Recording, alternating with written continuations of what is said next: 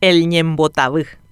Evadiendo su responsabilidad, el Ministerio de Educación negó días atrás que las fotografías publicadas en un artículo que denunciaba la entrega de alimentos en mal estado sean reales. Lo mismo hizo la directora de la terminal de ómnibus respecto a una foto que probaba el mal estado de los baños. Es más fácil aplicar el ñembotabú, negar la realidad, que asumirla y trabajar en mejorarla. El martes pasado, el Ministerio de Educación inició la sexta entrega del año de los kits de alimentos que reemplazan el almuerzo, la merienda y la colación escolar en escuelas y colegios de Asunción. Ya el año pasado, en diciembre, la Contraloría General de la República advertía que se estaban distribuyendo bananas en mal estado, fideos y aceite de mala calidad. El reporte se basaba en visitas realizadas a las instituciones educativas y en entrevistas con los padres. Sin embargo, ni el gabinete del anterior ministro de Educación, Eduardo Peta, ni del actual, Juan Manuel Brunetti, parecen haber tomado medidas para mejorar la calidad de los alimentos que les llegan a los chicos. Con las sexta entrega de este año, un equipo de ABC recorrió las escuelas y volvió a encontrar los mismos problemas. En la escuela 225, doctor Juan León Mallorquín, el reportero gráfico fotografió cachos de bananas en mal estado que habían recibido los padres. Madres declararon que así se las habían dado y pidieron que se mejore la calidad de los alimentos. En otras instituciones se quejaron de los fideos y del aceite que es maloliente, dijeron.